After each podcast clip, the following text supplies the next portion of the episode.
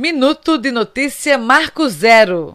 Pesquisadores da Universidade de São Paulo desenvolveram um modelo matemático que estima o aumento de casos da Covid-19 com a reabertura das escolas, simulando cenários com diferentes protocolos de segurança. A ideia é que o retorno às aulas presenciais sempre vai trazer alguma elevação no número de casos entre as pessoas que frequentam a escola e seus contatos, mas que essa elevação pode variar muito, dependendo das medidas adotadas. O estudo mostrou que o uso inadequado de máscaras aumenta em mais de mil por cento o risco de contaminação em uma sala de aula fechada. Se as máscaras forem bem utilizadas, mas sem outras medidas de proteção, o aumento da chance de contágio cai pela metade. Somado ao uso correto de máscaras pelos alunos e se os professores utilizarem máscaras do tipo PFF2, o risco despenca para 40%, o que indica a importância do uso correto de máscaras eficientes e o papel determinante dos professores na transmissão viral. Os dados mostram que quanto mais medidas de segurança, melhor